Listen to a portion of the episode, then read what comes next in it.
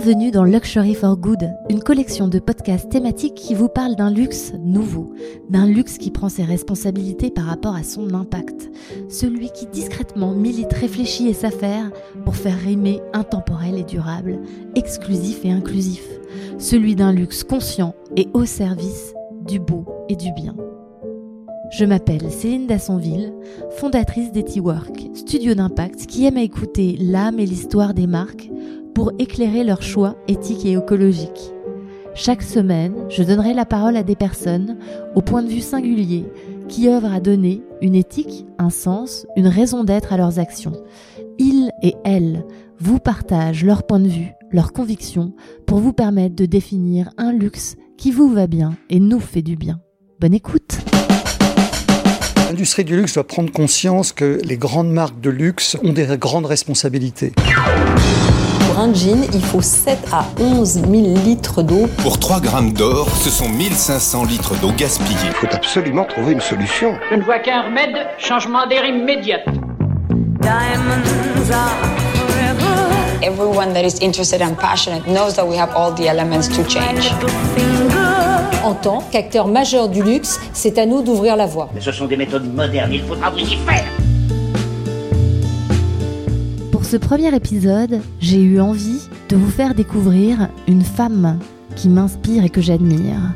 J'ai eu envie de vous emmener dans les coulisses d'un luxe et d'une mode où l'impact est au cœur, orienté action, basé sur le collectif et le collaboratif, proche des enjeux des citoyens et citoyennes. J'accueille aujourd'hui Isabelle Lefort, mon invitée, pour vous parler de Paris Good Fashion.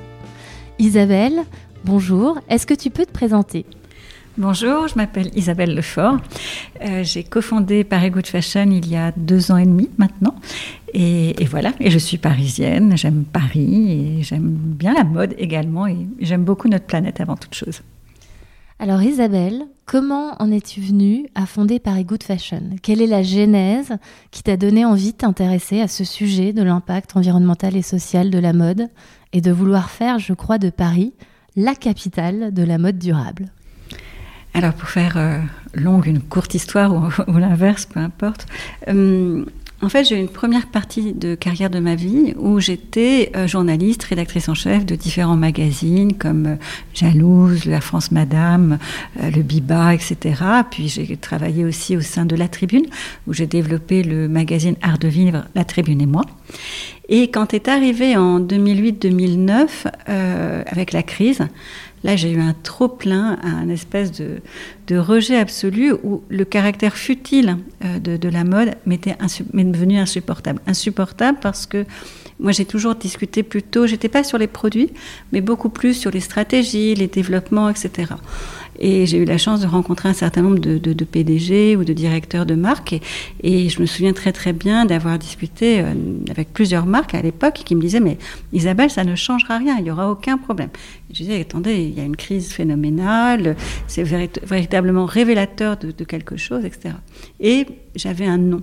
De même, on était toujours sur cette, euh, cette progression de, la surenchère, euh, des, de, du caractère dispendieux, etc. On parlait du prix du rêve à l'époque. Donc le, le prix n'avait aucun rapport avec ce qu'était le vêtement. Il y avait beaucoup de créativité, ça, c'était pas un problème. Et encore, à partir de 2008-2009, je dirais que la créativité, c'était aussi la fin d'une certaine décennie dans la créativité. Et donc à ce moment-là, euh, j'en ai eu ras-le-bol et je suis partie, euh, comme je sais bien le faire. En perdant la foi, les hommes ont perdu le sens du merveilleux. Excusez-moi, j'avoue que je suis un peu perdu, j'essaie de comprendre, mais... J'ai eu une révélation, une vision. Ça a été un déclic. Il y a eu comme un, un bon mélange qui d'un coup a fait une, une sorte de révélation. Est-ce que ça t'a créé... Une souffrance morale, un burn-out, ou c'est juste tu t'es dit euh, je peux pas investir autant de mon énergie dans quelque chose euh, qui n'a pas de sens par rapport à mes propres convictions? Alors c'était pas un burn-out, c'est quelque chose qui montait. Je commençais à arriver à un âge où j'avais besoin de me sentir plus utile, et c'était plus uniquement sur l'observation, on peut être très utile, hein, et les journalistes sont très utiles, mais j'avais besoin d'être dans le faire. Donc c'est comme ça que c'est venu, et euh, à ce moment-là, j'ai quitté la mode et pensant vraiment ne plus jamais revenir dans le secteur de la mode. J'étais partie sur des tas d'autres sujets autour du développement durable et qui me passionnaient. Et puis quand, euh, au bout de six ans, euh, j'ai quitté, euh, pardon, pas Paris Good Fashion, mais Positive Planet, c'est la ville de Paris qui est venue me chercher et qui m'a demandé, de par cette double casquette, mode et euh, développement durable, euh, de travailler à euh, les aider à accélérer le mouvement et de la transition, considérant qu'ils avaient gagné les Jeux olympiques, qu'ils avaient déjà établi une charte sur le secteur agroalimentaire, mais qu'a priori, il ne se passait pas grand-chose à ce moment-là, en 2018, sur l'univers de la mode, ou des choses très, très, très embryonnaires, ou en tout cas pas de, pas de massification de mouvement. Et donc, ils m'ont appelé pour ça. Et donc, il vous appelle et il vous confie comme mission euh, d'essayer d'agiter la mode. Comment est-ce que vous avez décidé euh, Enfin, moi, j'ai eu la chance de découvrir ce qu'est Paris Good Fashion euh, aujourd'hui. Donc, après deux ans de maturité, je suis très impressionnée. Comment s'est fait la genèse de On crée une équipe, on rassemble des gens. On est quand même dans un milieu très confidentiel qui ne qui parle peu qui est très discrétionnaire. Donc comment est-ce que vous avez réussi à créer cette coalition d'action autour de votre projet alors d'abord, on a beaucoup réfléchi. On a beaucoup réfléchi et on a mis un certain nombre de conditions. C'est-à-dire que la première condition, d'abord, c'était de dire, euh, ok, la ville vient nous chercher, très bien, mais si on veut euh, avoir un, faire un changement systémique, il faut qu'on soit indépendant. Si on est lié à une mandature, c'est même pas la peine. En plus, une étiquette politique, c'est même pas la peine. Donc, la première chose, ça a été de se créer en structure associative, donc une association loi 1901. Donc euh, tout le monde, enfin tous ceux qui souhaitent et qui sont euh, qui, deviennent adhérents sont adhérents au même titre que les uns et les autres. On a des relations privilégiées avec la ville diplomatiquement, ils sont membres, on a une subvention qui correspond à moins de 10% de notre budget, mais euh, ils sont à part égale même si diplomatiquement on, porte le nom de la ville et qu'on veut faire de Paris la capitale du mode plus durable, mais voilà, nous sommes indépendants. La deuxième chose, c'est que dès le départ, on s'est dit, on ne veut pas être dans la communication, on va être dans l'action concrète. Il y a plein d'associations, il y a plein de mouvements, il y a plein de mouvements qui naissent et qui meurent au bout de deux ans ou trois ans parce qu'il n'y a pas des résultats derrière. Or nous, on s'est dit, on ne fait pas, euh, on ne fait pas, on ne crée pas un mouvement si ce n'est que pour communiquer. C'est pas du tout notre notre rôle. Quand vous dites, euh, quand tu dis mouvement, je me permets de te tutoyer, Isabelle. Euh, tu penses à quelle sorte de mouvement Est-ce que comme des mouvements comme Fashion Revolutions qui ont eu lieu ou qui sont plus des mouvements de mobilisation de l'opinion publique En fait, il existe effectivement Fashion Revolution ou Anti-Fashion, par exemple, etc., où sont des mouvements qui sont positionnés plus radicalement que nous et qui euh, ont une, qui sont nés effectivement à un moment donné d'un, de vraiment d'un, d'un, ras-le-bol et d'une colère en fait véritablement. C'est pas qu'on soit pas en colère, hein, c'est pas ça, mais mais en tout cas une expression beaucoup plus radicale euh, que nous. Et nous, c'était euh, c'était pas ça ce que l'on cherchait. Que l'on cherchait, on s'est dit, euh, il est d'abord pas refaire ce qui est fait et ce qui est très bien fait. Donc Fashion Revolution, Anti-Fashion font des choses formidables et c'est très très bien. Il faut de tout pour euh, sur un, sur un spectre.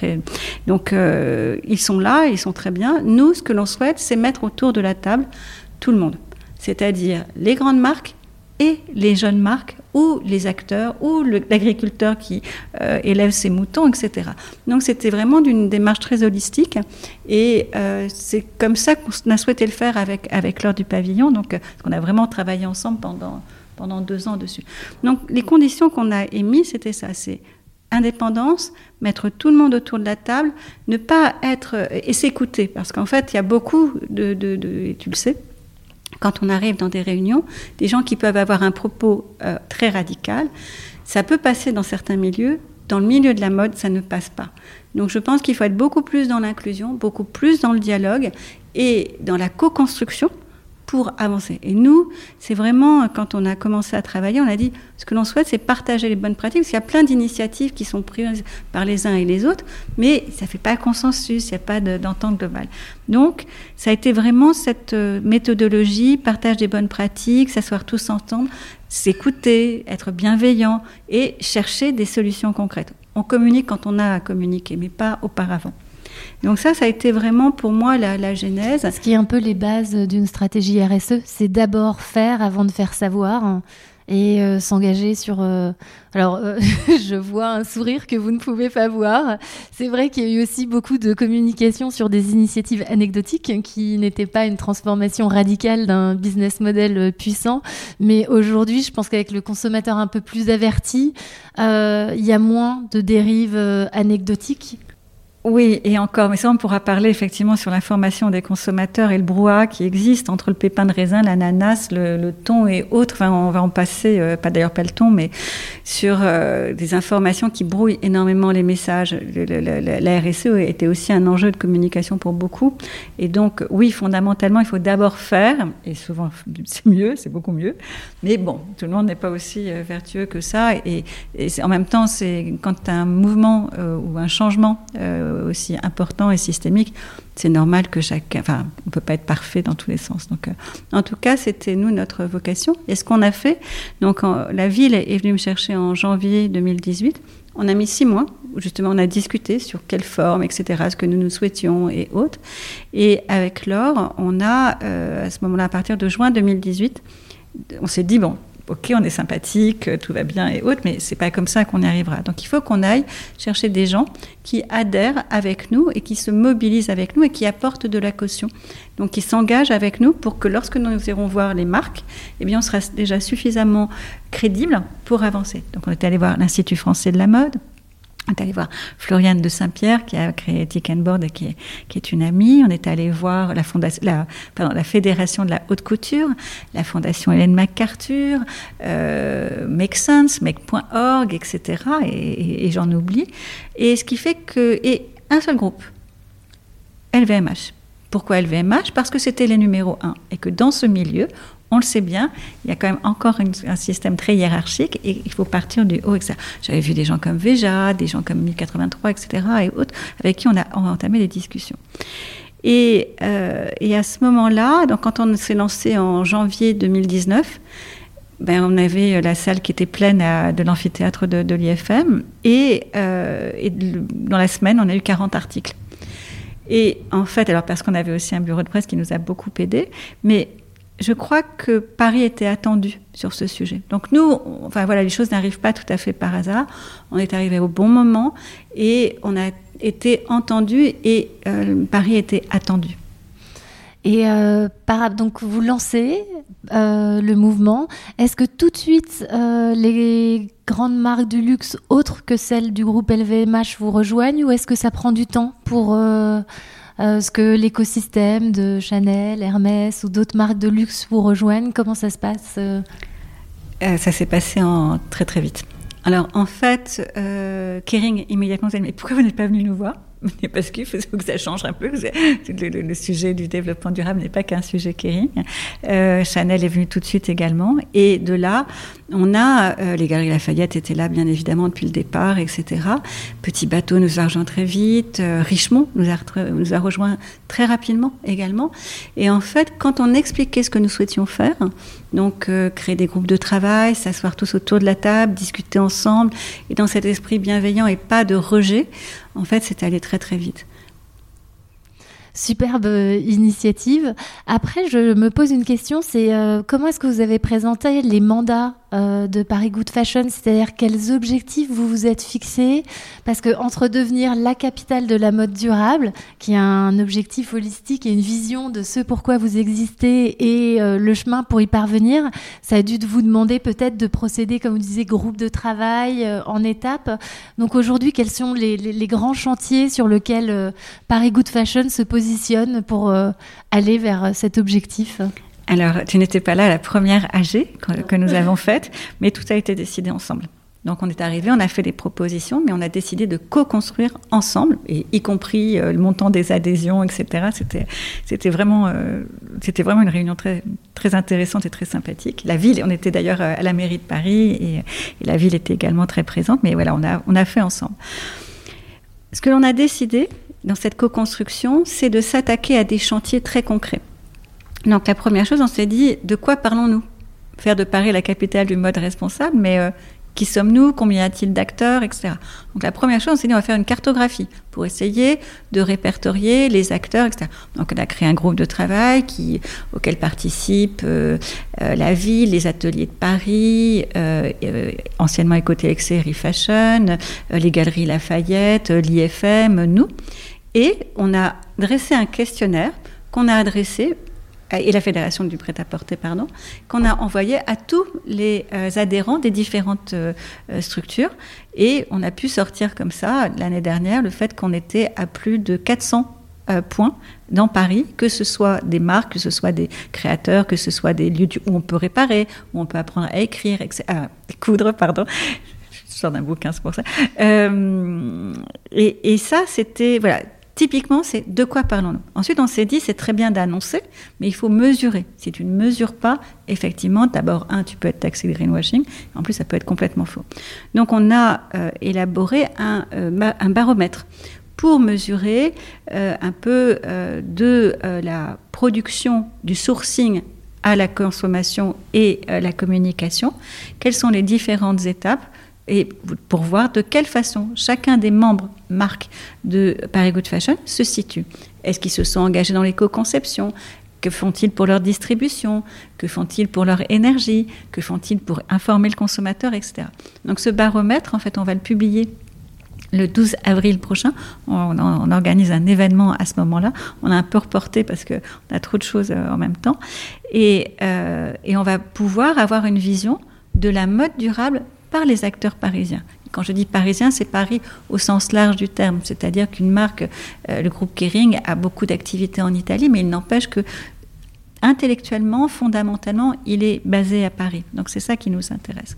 Donc ça, c'est le baromètre. Après, il y a différents groupes de travail. Et ce baromètre, par rapport à des Fashion Transparency Index, comment est-ce qu'il se positionne ou comment est-ce qu'il se différencie de ce qui peut exister comme euh, initiative euh, de référentiel En fait, il va se différencier au sens où là, toutes les marques partagent euh, exactement, répondent toutes au même questionnaire et qu'on arrive à une note consolidée et qu'elles acceptent. Donc tu vas avoir de Chanel à Petit Bateau en passant par Chloé, en passant par les Galeries Lafayette.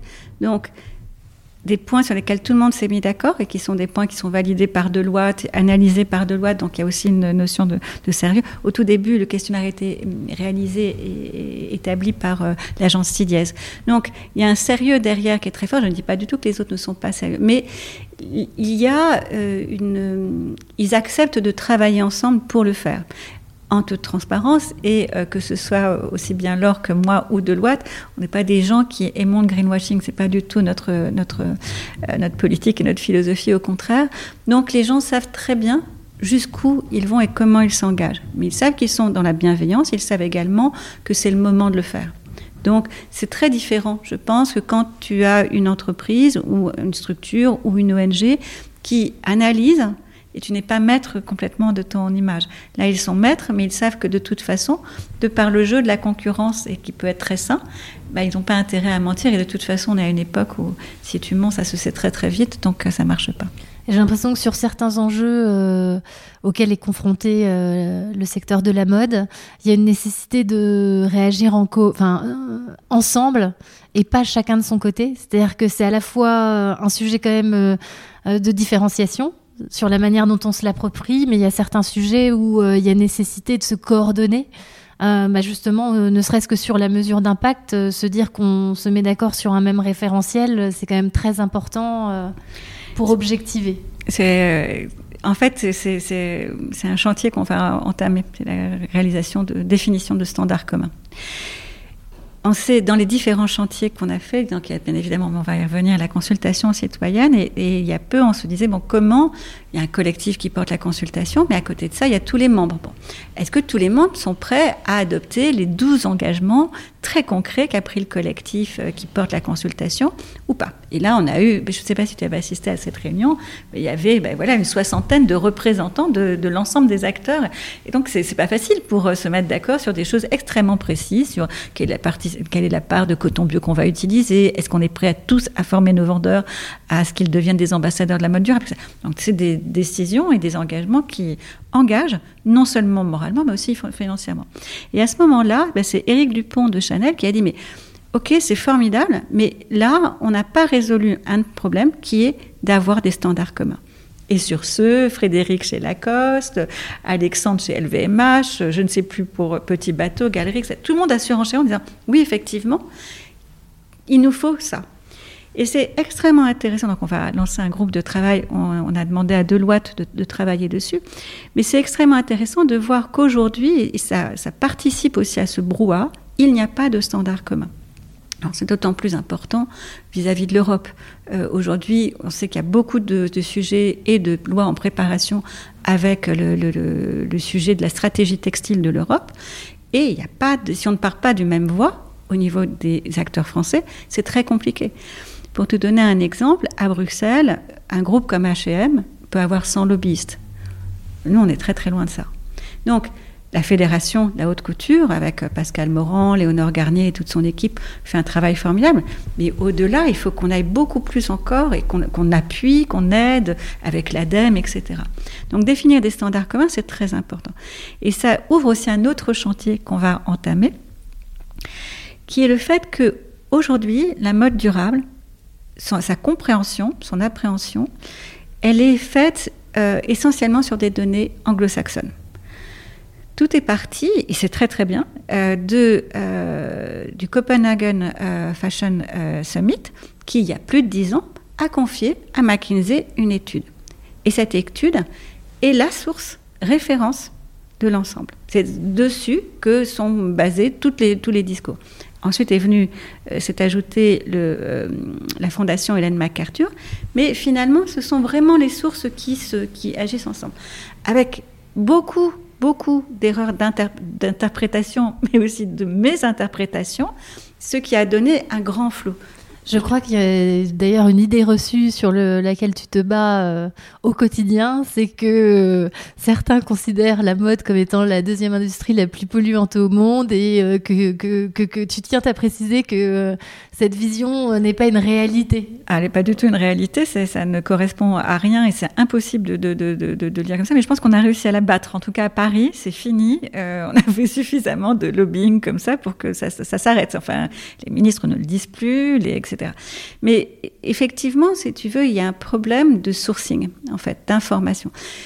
Quand tu es euh, dans un pays anglo-saxon, tu es souvent un pays de fast fashion. Nous ne sommes pas un pays de la fast fashion, nous sommes un pays de la mode créative, avec des savoir-faire, avec des marques qui se sont développées hein, dans le mass. Carrefour est bien évidemment euh, français, d'autres marques euh, de, ou groupes, je pense à Etam, je pense à Eram, etc., ou La Redoute, c'est des, des, très gros, euh, des très gros acteurs et euh, qui font du, du, mass market, enfin, ou en tout cas, même si c'est de qualité, ça n'enlève rien. Décathlon aussi sur le Décathlon, etc. Sport, hein. Mais tu as une pratique et une, c'est pas du tout la même façon euh, d'aborder ni la production, ni la créativité etc.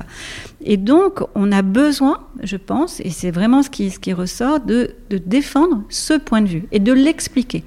Or, depuis 10 ans, 11 ans, 12 ans, on n'a pas tenu cette parole. Et donc, nous, ce n'était pas du tout ce qu'on avait prévu au début, mais aujourd'hui, parce que justement, on fonctionne très bien ensemble et qu'on est dans la co-construction, donc outre le fait qu'on va lancer un groupe de travail sur les standards communs avec Deloitte, on est en train de travailler avec Boston Consulting pour travailler sur une étude euh, pour mesurer le, la mode durable euh, selon les acteurs parisiens.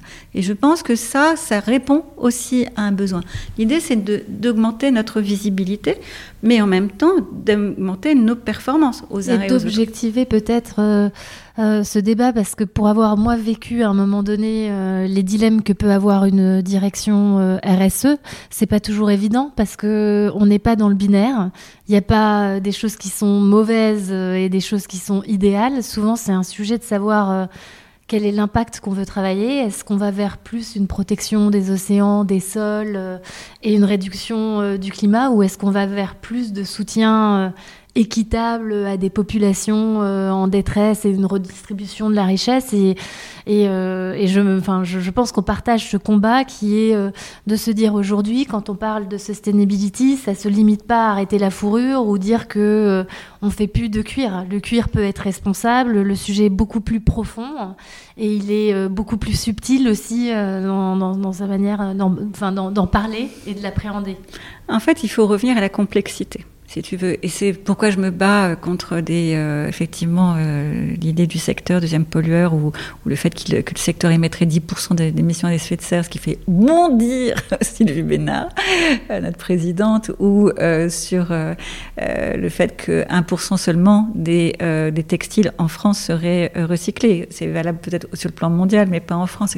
Donc il y a un nombre d'idées reçues qui sont assénées, martelées, euh, auprès du consommateur et qui pose véritablement de problèmes parce que dès lors que tu pars dans une fausse information, eh bien, euh, effectivement, tu n'as pas une réelle appréhension et une, une, réelle connaissance et tu ne sais pas par où agir. Donc, tu es un peu perdu et ça, continue, ça contribue, ce brouhaha, enfin, à, à ne pas trouver des solutions. Or, il y a énormément de choses à faire et la difficulté, c'est qu'il y a effectivement tous les champs sur lesquels il faut aborder. Il faut travailler sur euh, les océans, sur les microplastiques, il faut travailler sur, l'eau, l'eau des rivières, le problème de, de, de, des pollutions chimiques etc.. Donc, on ne peut pas laisser des populations ou du coton être euh, cultivé par euh, des populations qui sont euh, mises en situation d'esclavage, etc. le travail des enfants, comment on gère, en fait, comment on arrive à être très concret et à lutter contre le travail des enfants dans le fin fond du, de, la petite ferme au Bénin où la famille travaille tout ensemble dans le champ. C'est très compliqué. Donc là encore, tu peux pas avoir une seule vision et dire on fait ceci, etc. C'est une multitude d'acteurs qui peuvent agir ensemble et qui peuvent, euh, euh, qui peuvent faire poids.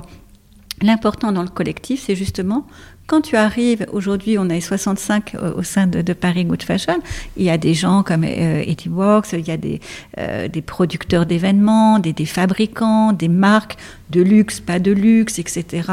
Euh, avec Tricolore, c'est aussi tout un pan de, euh, de, de j'allais dire, de fermiers qui sont associés, euh, qui d'éleveurs de moutons, etc. Mais on représente un certain poids. Alors, on représente un poids économique, mais on représente aussi un poids de notoriété publique, ou j'allais dire presque de moralité. La mode française, si elle s'engage à, elle a une, une vocation qui peut être intéressante et un poids qu'elle peut jouer euh, sur le plan mondial.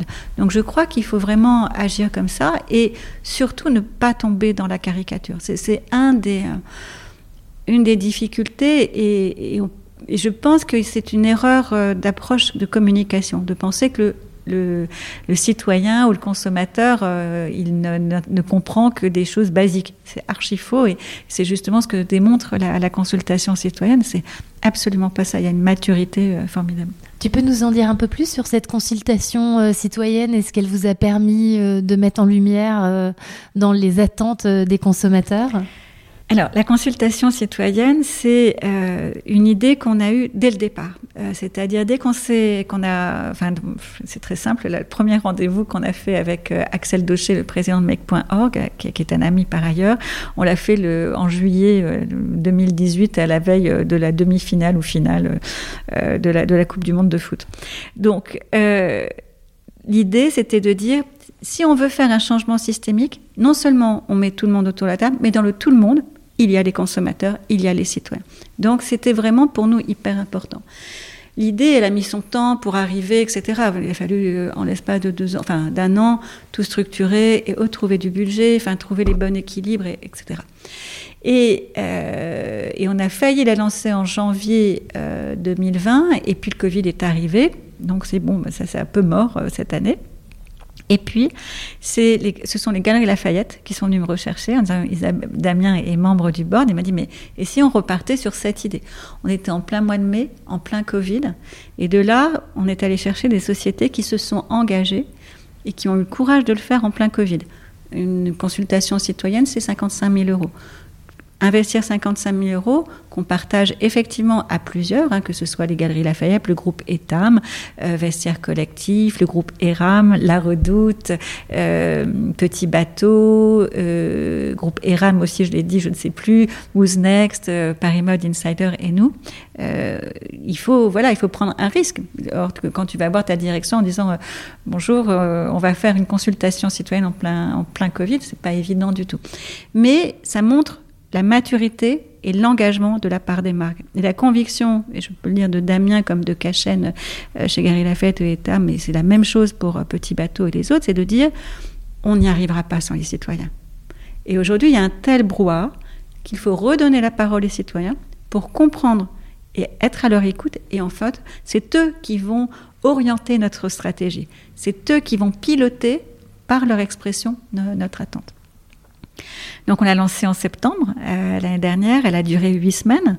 Donc les équipes de, de, Make.org ont fait un travail formidable avec les logiciels, l'analyse, etc. Enfin, chacun pouvait euh, exprimer ses propositions, les gens pouvaient voter pour les uns et les autres, etc. Donc on a eu plus de euh, 3300 propositions qui ont été exprimées, euh, près de 500 000 votes, donc un demi-million de votes, c'est énorme, plus, de, plus de 106 000 personnes qui ont participé dans toute la France, de tous les milieux, des hommes, des femmes, plutôt des femmes quand même, il faut le dire, mais de, tous les milieux.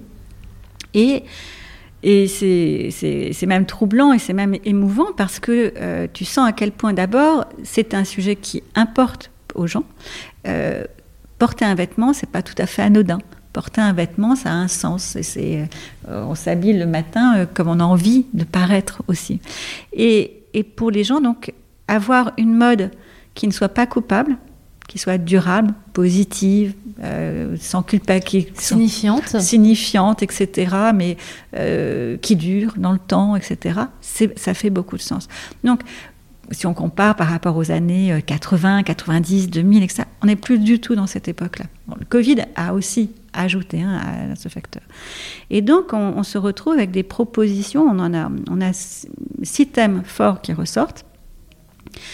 et les propositions, mais assez extraordinaires. Enfin, vous, vous allez pouvoir le, découvrir, enfin, les auditeurs pourront le découvrir s'ils vont sur le site. On met tout à disposition. Il y a le film de la conférence de presse, euh, qui doit être normalement sous-titré aussi en anglais. Il y a euh, les, les, vidéos on entend les citoyens parler euh, spécifiquement, des experts comme Refashion, comme la Fondation Hélène MacArthur, comme euh, Savoir faire ensemble qui exprime, etc. Euh, et puis il y a un livre aussi qui fait la, la, la, la, la synthèse et qui rend compte de, l'ensemble des, à la fois des problèmes, mais aussi des engagements que nous prenons. Les six thèmes, euh, le premier, c'est sur euh, le recyclage et la seconde main, très largement un quart des, citoyens ont dit il faut améliorer, il n'y en a pas assez, euh, il y a des vêtements qui traînent par terre quand à côté des, bennes, ce n'est pas possible. Euh, pourquoi l'État n'aide pas à euh, recycler et à aider cette filière qui peut être source d'emploi, d'emploi de l'économie sociale, et, de l'économie sociale et solidaire Étonnant. La seconde main. Oui, pourquoi pas plus de seconde main? Pourquoi est-ce que les magasins eux-mêmes, les marques eux-mêmes ne le développent pas, etc. Assez impressionnant. Ensuite, le deuxième thème, qui était à 18%, c'est la relocalisation. Le faire en France, fabriquer en France. Et là, les motivations, elles peuvent être à la fois euh, pourquoi acheter un vêtement qui fait le tour du monde quatre fois avant qu'il arrive chez moi Ce qui est quand même Parce que ça, en termes d'émissions CO2 euh, induites, c'est quand même une aberration. Euh. Voilà, donc ça c'est euh, très clair, c'est un rejet, même si, en fait, ce qui est génial, c'est que même s'ils n'ont pas la, maîtrise des données existantes, même si elles sont parcellaires et que ce sont des estimations, ils ont une connaissance euh, empirique, en fait, de, des sujets. Donc, ils le perçoivent très, très bien. De la même manière, ils disent, mais avant, euh, de la même manière que la chemise que je porte, c'est ma grand-mère qui l'avait fait, euh, ses petites mains chez elle, etc., avec un tissu qu'elle avait acheté. En fait, auparavant, nos, grands-pères ou, grand-mères, ou arrière-grand-père, arrière-grand-mère, ils n'achetaient pas de vêtements, enfin, ils achetaient un peu des vêtements, mais surtout, ils fabriquaient, ils cousaient, ou pour les gens plus fortunés, ils s'adressaient à des couturières ou à des, euh, euh, des, grands stylistes ou des grands couturiers. Et donc, avant, on pouvait euh, avoir de la matière. Et il y en a encore. On est les premiers producteurs de lin au monde. on a, je crois, une soixantaine de cheptels de moutons en France, etc. Et, 94, 96% de notre laine part en Chine. Enfin, c'est aberrant. Donc, ils, disent il faut aider à refabriquer en France et il faut aussi aider à ce que les matières premières naturelles françaises soient remises en valeur. Donc c'est exactement ce qu'on est en train de faire avec le collectif tricolore, tu sais, sur la laine.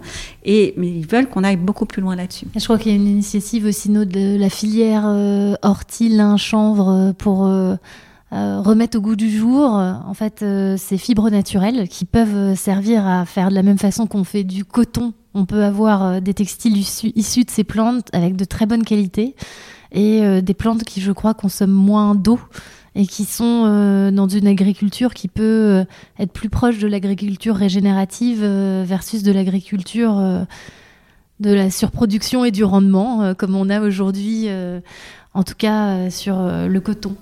Absolument. Et ce, qui est intéressant quand tu arrives avec un collectif ou quand tu arrives avec une association comme Paris Wood Fashion, c'est que derrière, nous sommes plein d'acteurs potentiels acheteurs. Et donc, tout de suite, ça fait masse. Donc, je te raconterai euh, l'un des engagements qu'on a pris. On a déjà entamé des discussions avec le collectif tricolore, avec le lin, pour euh, acheter collectivement de la matière première pour aider ces filières. Parce que en fait, pour être vertueux, ça sert à rien si tu achètes une fois, même si tu fais ce que dit très bien Cachin, si tu achètes euh, X tonnes, mais que ça ne sert qu'à faire une, une, collection anecdotique, euh, voilà, ça n'a aucun intérêt. En revanche, un changement systémique ouais. de la chaîne de production. Absolument. Alors, en revanche, si on est tous ensemble et qu'on achète année après année et qu'on aide à euh, euh, la filière à, à, se développer, eh bien, on peut aider l'agriculteur à être mieux rémunéré et également à trouver des emplois pérennes. Donc, il y a tout ça qui est mis en avant et qui est extrêmement intéressant. Mais là aussi, le citoyen nous le dit, en fait.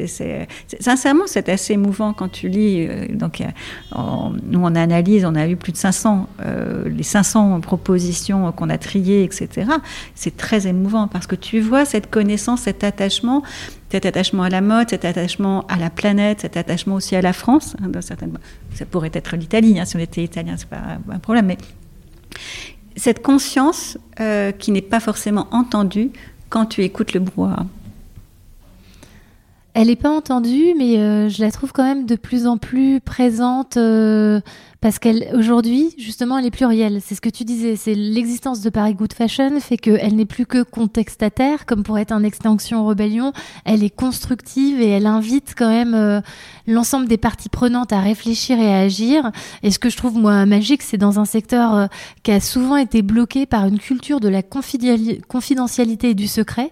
Parce que si on regarde l'industrie de la mode, euh, si on n'est pas dans la fast fashion, mais qu'on est dans la confection et la création euh, haut de gamme et de luxe, euh, bah, historiquement, un des plus grands freins qui a été euh, à la démarche de progrès euh, trans entreprise est le secret de la confidentialité qui faisait que chacun ne, voulait pas dévoiler la liste de ses fournisseurs ou avoir des discussions ouvertes avec les différentes marques. Et ce que je trouve magique, c'est que vous avez réussi à faire que ça arrive aujourd'hui dans le secteur du luxe et pas que de la mode. Oui, alors le Fashion Pact le fait aussi à l'international. Hein, donc il y a vraiment, ou, le comité stratégique de la filière, ou savoir-faire ensemble. Donc il y a eu, en l'espace de deux ans, tout un mouvement un élan collectif très très fort. Donc nous, on est ravis d'intervenir et d'apporter tout ça. Mais euh, le sujet de la communication qui ressort aussi hein, dans, les, dans les thèmes euh, l'information aux consommateurs, le besoin de transparence. Et on a eu justement des discussions sur euh, l'un des engagements du collectif, donc, euh, et de dire on va publier tous nos, tous nos fournisseurs, fournisseurs de rang 1 euh, entre demain et enfin 2022 et 2024. Et c'est un sujet qu'on a posé aussi aux marques de luxe. Et c'est pas si évident que ça. Et on peut le comprendre. Et ce jour, et là c'est très très intéressant philosophiquement parlant, c'est jusqu'où va la transparence? Est-ce que euh, quand le... Je ne sais pas si tu avais vu ce reportage qu'avait fait Loïc Prigent sur les coulisses du défilé Chanel et la fabrication à l'époque en haute couture, notamment de toute cette chaîne, tu sais, ce maillage absolument extraordinaire d'un tissage, etc. C'était une femme qui était une fermière à côté de Paris, qui avait créé sa propre machine et qui travaillait uniquement pour Chanel. Bien évidemment, Chanel n'a jamais souhaité partager, jusqu'à il y a peu, et depuis cette dame est décédée, ils ont réacquis le savoir-faire, mais personne n'avait envie, euh, enfin chez Chanel, de, de partager. La partager ben parce qu'elle avait un savoir-faire unique, Absolument. qui était une marque de fabrique, enfin distinctive de l'écriture Chanel. Complètement. Donc, si tu veux, dans ce savoir-faire unique, mais tu peux l'avoir aussi si on prend la joaillerie, un diamant, tu sais bien, ou une pierre précieuse exceptionnelle, un diamant jaune, etc il y a une compétition, il y a une, il y a une, il y a une, euh, une chasse à la rareté, une chasse à l'expertise une protection, une protection du savoir-faire, etc. Et donc en fait, c'est très compliqué parce que effectivement, donc nous, pour le collectif, donc euh, qui porte la, la, la, consultation, on s'engage à publier, etc. On sait que ça bouge et que ça avance de plus en plus dans les marques de luxe, c'est clair. Une marque comme Fendi publie c'est la liste de ses fournisseurs de rang 1, c'est exceptionnel. Les autres avancent et ils vont de petit à petit. Mais entre-temps, il y a un lien de confiance à réétablir avec le consommateur. Le consommateur, si on lui dit, si je reprends cet exemple de cette euh, extraordinaire dame qui parlait avec un, patois euh, génial, euh, si on leur dit, ben voilà, cette dame, on la protège et on veut la garder pour nous, ben je pense que tout le monde le comprend. Et il faut, euh, si tu veux, à l'ère du soupçon, de, la haine véhiculée dans les réseaux, euh, etc., je pense qu'on retourne à, euh, peut-être que je suis très utopiste, mais un équilibre et une mesure et un retour à la complexité. Donc c'est tout ce, jeu qui est subtil, mais qui est très important et qu'entendent parfaitement les consommateurs. C'est eux-mêmes qui le disent. Donc, je crois que ça, c'est, ça participe aussi au fait que les, marques, effectivement, pendant très longtemps, n'ont pas voulu, euh, ou les groupes n'ont pas voulu communiquer. Pas très longtemps, j'ai eu une discussion avec le board de LVMH là-dessus. Et la question était de dire, oui, on ne voulait pas communiquer tant qu'on n'était pas parfait. Mais jamais, vous ne serez jamais parfait. C'est impossible d'être totalement parfait et c'est également impossible. Surtout dans les enjeux de sous-traitance. C'est-à-dire qu'on c'est compliqué. On, peut faire des due diligence, on peut faire des audits, on peut se déplacer, mais on n'est jamais à l'abri euh, euh, qu'il puisse y avoir une faille humaine à un moment donné dans la chaîne. Euh. Mais il faut le dire, en fait. Il faut dire, voilà, nous, où on en est. Voilà ce que l'on fait. Voilà ce que l'on a fait. Voilà la route qu'on se fixe. Et dès lors que tu es sur cette transparence d'action, et d'humilité en disant voilà on n'est pas parfait sur tous les points c'est certain je vais prendre un autre exemple je vais prendre l'exemple de du coton et euh, en Chine. Deuxième marché de fournisseur, euh, deuxième fournisseur de coton au monde, euh, qui représente 80% des matières naturelles ou 90% des matières naturelles du secteur. comment tu fais quand tu te rends compte quand le scandale ouïghour sort? C'est-à-dire, il n'est pas sorti il y a 10 ans, hein, le scandale ouïghour. Il n'a pas commencé il y a 10 ans. Il a, il a sans doute commencé il y a 2-3 ans et il est vraiment devenu médiatique il y a moins d'un an. Ben, il faut sortir du marché. Et comment tu le replaces? Comment tu vas ailleurs? Euh, Comment tu es sûr que quand tu vas en... Quand tu... donc les États-Unis disent oui, oui, c'est très très mal. Ils sont le premier producteur. Donc c'est assez facile, si tu veux, j'exagère un petit peu. Enfin, au premier, je sais plus c'est la Chine, c'est l'Inde ou les États-Unis, mais c'est assez facile de, de dire, enfin, c'est un gain pour eux de, de concurrence. Mais en revanche, quand euh, d'abord tu as, des accords de production, tu as des accords de masse, etc., de volume, donc il faut réorienter ça. C'est pas une décision facile. Et autant te dire que personne, personne ne veut avoir euh, des problèmes euh, avec les Ouïghours, etc., et avoir sa marque entachée par une pratique comme celle-ci. Maintenant, mais comment tu fais? Comment être ah, sûr que... un enjeu que je trouve très intéressant, que parfois le consommateur n'a pas toujours à l'esprit, c'est que c'est par exemple plus facile de créer une marque from, enfin, dès le départ avec des ambitions euh, d'impact fort, parce qu'on conçoit sa solution dès le départ et on est dans des volumes qui sont euh, euh, pas, forcément significatifs, alors que transformer une marque existante qui a énormément de puissance et qui est sur un réseau très fort, avec des gros volumes, elle va pouvoir transitionner, mais elle a besoin de le faire par étapes. Elle va pas pouvoir du jour au lendemain abandonner aussi, euh, d'un point de vue éthique, l'ensemble de ses fournisseurs. Il va falloir qu'elle réoriente euh, ses chaînes de production, et c'est vrai que c'est un travail euh, qui se fait pas du jour au lendemain. Si tu veux, c'est toujours le même problème. C'est effectivement comment tu réorientes un paquebot? Comment tu changes ton paquebot pour qu'il soit entièrement vertueux quand ne l'as pas été précédemment. C'est très compliqué. Maintenant, c'est, ils n'ont pas le choix. Tout le monde s'y met. Mais si tu veux, je trouve que euh, certaines, euh, il est plus difficile de changer le paquebot H&M que de changer le paquebot LVMH. LVMH, ça fait des années et des années, enfin depuis 1992, qu'ils ont entrepris une politique industrielle de fond, sur laquelle ils n'ont pas communiqué jusqu'à peu, euh, mais ils ont fait ce travail industriel derrière, ce qui fait que maintenant, quand ils commencent à communiquer, ils peuvent annoncer des engagements, de la transparence, etc. Jusqu'à un certain point, hein, en, conservant bien évidemment ce qu'on disait euh, par rapport au, savoir-faire unique. Et, mais H&M ou, ou, les marques de la fast fashion, les grands groupes de la fast fashion, ça peut être la même chose pour Inditex ou Gap, regarde des sociétés comme celle-ci, c'est très compliqué pour elles. Parce que non seulement elles sont sur un modèle de fast fashion qui n'est plus forcément, plus obligatoirement en tout cas, le modèle dominant et porteur, aussi bien auprès des consommateurs qu'auprès des investisseurs, parce que les investisseurs aujourd'hui sont très engagés.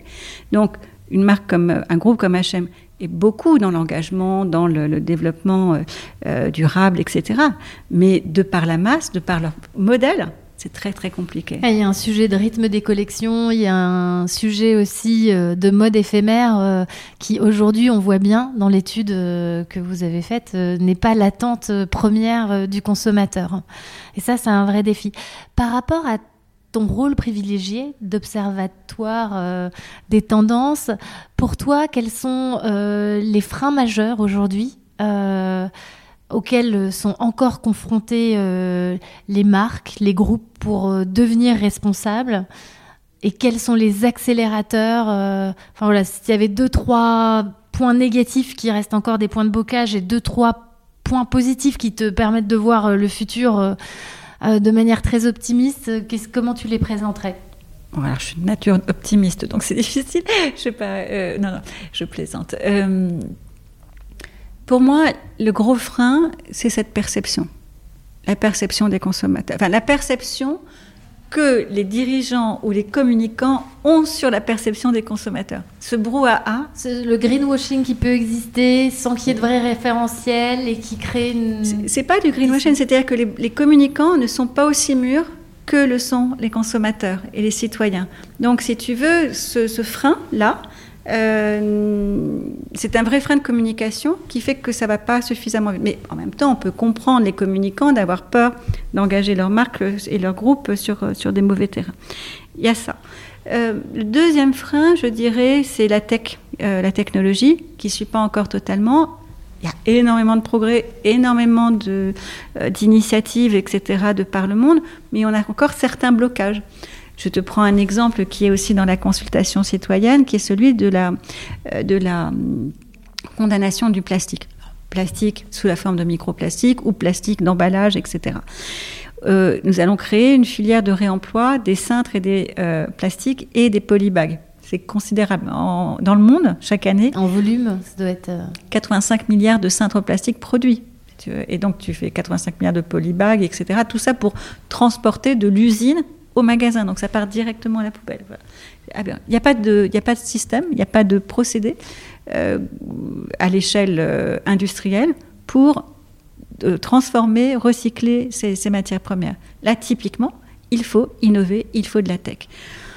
Donc ça, ça, ça freine. Je dirais qu'ensuite, euh, on en a parlé, c'est les référentiels, c'est le standard commun. C'est la mesure, la nécessité d'une objectivation de la mesure. Absolument, mais je dirais qu'on est en train de travailler dessus. Et pour moi, l'espoir et, ce qui est très positif, c'est ce collectif et cet élan.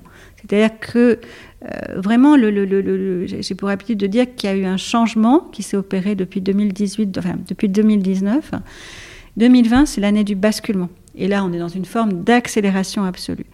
Mais, euh, et ça rejoint euh, l'idée de, de, journalisme de solution, mais il faut arrêter de parler du pépin de raisin, de ceci, cela, etc.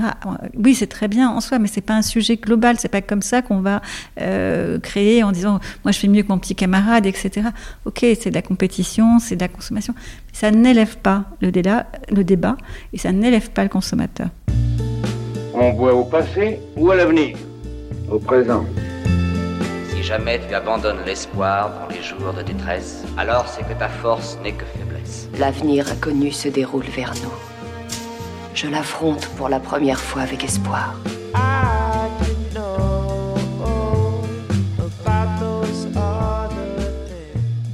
Donc la logique de coalition que porte Paris Good Fashion est une solution pour aller vers une mode et un luxe plus durable.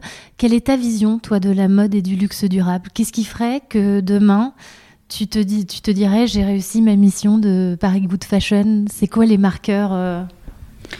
Bah, déjà, alors un des premiers marqueurs, mais on commence à bien le faire, c'est que les événements de la mode, y compris les défilés, les salons, deviennent durables. Donc ça, c'est un gros chantier sur lequel on s'est attaqué, mais euh, et pas tout seul, mais avec le bureau BETAC, avec la Fédération de haute couture, etc. Mais c'est vraiment un chantier euh, sur lequel on avance et la ville, euh, vraiment d'une manière formidable.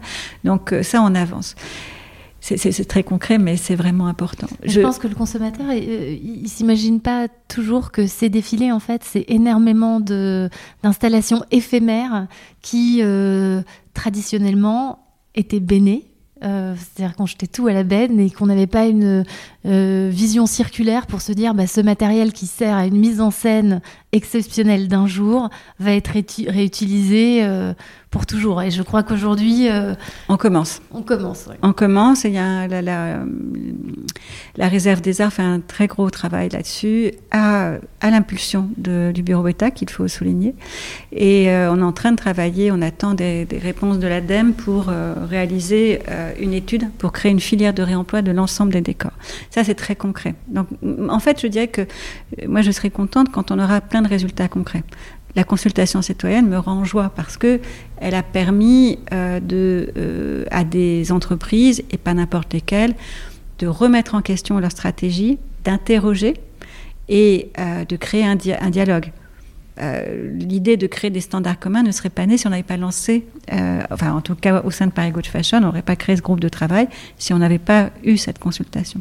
Donc c'est plein d'avancées. Mais en fait, le problème c'est de chasser les trous dans la raquette. Il y a, à, date, il y a beaucoup de, trous dans la raquette. Donc, euh, pour moi, ça, c'est hyper important de... Voilà, je te parlais des cintres et des polybags. Ça n'a pas été fléché au départ, mais les citoyens l'ont fait ressortir. Donc, à chaque fois, il y a des, des, des, des idées comme ça, il y a des idées, c'est pas des idées, c'est des actions très concrètes. Et ça, pour moi, c'est extrêmement intéressant plutôt que de grands discours. De la même manière, je suis très heureuse aussi de, de, de voir que des, d'autres villes internationales nous rejoignent ou font appel à nous pour, euh, pour, pour, pour progresser. Je vais citer la, fondation euh, euh, de la haute horlogerie euh, dont, que tu connais très très bien. Et voilà, on va commencer à travailler ensemble. Ça fait un an qu'on discute hein, ensemble, mais ils ont vu nos travaux, ils, ont, ils veulent avancer, faire évoluer le, salon qui s'appelait SIHH, SIHH. Watches and Wonders. Voilà, pour en faire un salon durable. Et donc, ils ont dit, mais ils sont en train de faire ça, c'est formidable la dynamique qu'il y a à Paris, euh, travaillons ensemble. Et ça, je trouve ça absolument merveilleux. On en a parlé, on a des discussions à Berlin, on a des discussions à Londres, etc. Et ça, c'est vraiment extrêmement intéressant parce que euh, très, très, très modérément et très modestement et très humblement. Enfin, notre objectif, c'est vraiment de faire un changement systémique. Et c'est là où l'impact se démultiplie. C'est-à-dire en partant d'une volonté sur la capitale française, on voit que vous arrivez à toucher euh, bien plus loin que la simple, le simple périmètre euh, parisien, parce que la mode française rayonne partout aussi. Euh. C'est son rayonnement en fait. Hein. C'est nous, je pense qu'en fait, on s'inscrit dans un Paris Good Fashion, c'est en fait le sens de l'histoire euh, de, la création et de, ce secteur de la mode qui a toujours été, euh, et depuis le 8e siècle, extrêmement créatif, extrêmement dynamique, et pas uniquement le 17e siècle, ce qui peut m'énerver, mais ça remonte à beaucoup plus loin. Et il y a une, créativité, un, une, enfin, un engagement les gens qui font de la mode à Paris ne font pas uniquement des, des falbalas, c'est pas ça uniquement. Il y a des falbalas et il en faut et c'est formidable, etc. Mais il y a aussi une volonté de, de, de, participer au beau, euh, de créer du beau. Et ce beau doit faire sens. On est allé euh, euh, entre la fin des années 80, précisément en 1989, où a commencé la démocratisation du luxe auparavant, il y avait eu la, démocratisation avec le prêt-à-porter, etc. Mais 89, la démocratisation du luxe. Années 90, 2000, c'est le lancement de la fast fashion. Voilà, le monde s'est emballé. Formidable. Et maintenant, on revient, enfin, comme tout mouvement de balancier, donc on revient à plus de sobriété. Donc je pense qu'on va être euh, à retour à un peu de sobriété, mais l'important, c'est que la créativité l'emporte. Voilà. Tout le développement durable, toute la tech, l'innovation doit servir à la créativité pour que la mode, une robe, euh, un pantalon, une chaussure, etc., permettent de participer et d'apporter du beau euh, à notre société et à notre planète. Parce que la, mode est aussi une mémoire, euh, enfin, elle fait partie de notre patrimoine culturel et elle témoigne de, de ce qu'on est nous en tant qu'individu. Et euh, c'est intéressant de voir ce rapport aujourd'hui de la mode qui en vient à refléter ce qui est euh, l'individu dans la, dans la consultation citoyenne, c'est-à-dire un, individu plus conscient de son impact et plus désireux euh, de consommer mieux. Oui, et aussi l'affectif. Hein. C'est-à-dire quand on achète... Enfin, il y a une notion qui vient de sortir que j'adore, c'est le déchet émotionnel. C'est-à-dire quand tu... Voilà, encore une fois, je reprends l'exemple de cette euh, chemise de, ma grand-mère, euh, qui a plus de 25 ans, qu'elle a fait sur le modèle des chemises que portait mon grand-père, etc. et autres. Et euh, fait à la main, demain, tu ne vas jamais me la faire jeter. Donc peut-être que ce sera les, enfants, petits-enfants, etc., peu importe, qui la jetteront, mais pas moi. En fait, j'en serais incapable. Et je pense qu'on oublie toutes ces dernières années, dans, notre volonté notamment de durabilité, etc., on a oublié cette dimension affective et parfois cette dimension créative. Aujourd'hui, les grandes euh, discussions qu'il peut y avoir à Bruxelles sur l'affichage environnemental, c'est sur le fait qu'on ne prend pas en considération la durabilité d'un produit de luxe qui n'est pas du tout la même chose. Euh, comment parler de, nombre de passages en machine pour une veste Chanel C'est aberrant, en fait, euh, etc. Non, mais c'est quand même, on en est là hein, d'en discuter.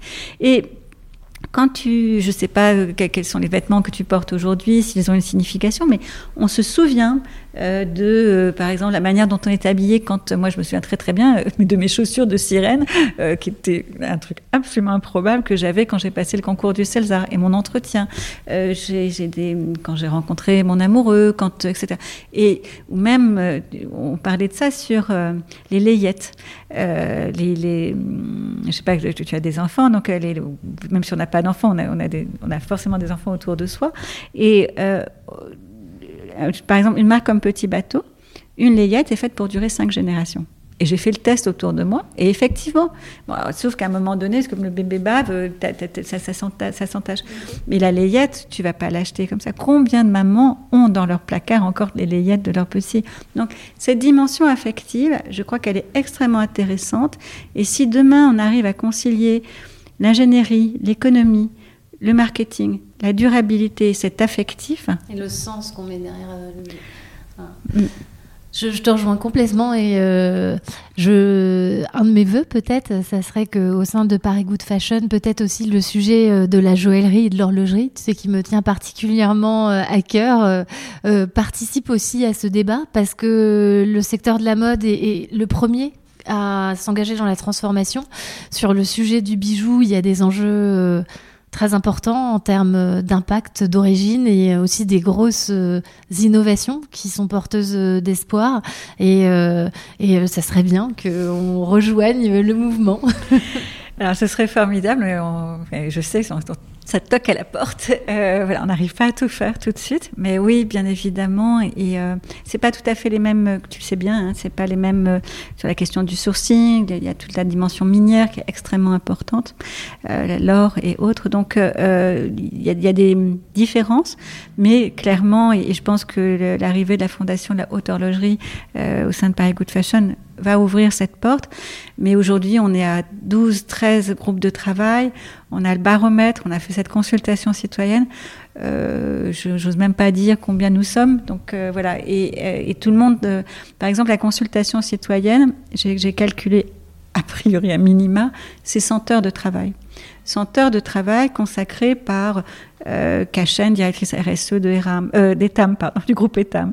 Euh, c'est Damien Pelé euh, des Galeries Lafayette, avec Alexandra, la directrice de la com euh, et de corporate du, groupe. C'est Isabelle Desfontaines et son équipe au sein du groupe ERAM, Emmanuel La Redoute, Pauline chez Petit Bateau, ça. Et toutes les semaines, on a travaillé. C'est-à-dire que pour arriver à des résultats concrets, c'est énormément, énormément de travail. Donc on essaye de faire bien, surtout qu'on a un chantier qui s'arrête et qui hop, on se dit, c'est bon, on peut passer à un autre chantier. Donc euh, oui, on essaiera de mettre à l'ordre du jour prochainement celui sur euh, la joaillerie, mais pas tout de suite, tout de suite. Bah, merci beaucoup Isabelle, c'était passionnant, intéressant. On y resterait des heures. merci beaucoup. Merci. C'est déjà la fin. Si cet épisode vous a plu, n'hésitez pas à laisser plein d'étoiles, à partager un commentaire sur la plateforme, à vous abonner grâce à votre application de podcast préférée. Contactez-nous aussi, EtiWork, si vous êtes porteur de solutions et vous voulez, avec nous, œuvrer à l'émergence d'un luxe plus durable, plus engagé, plus responsable, qui milite pour un meilleur impact social et environnemental. Etiwork.com, on vous attend.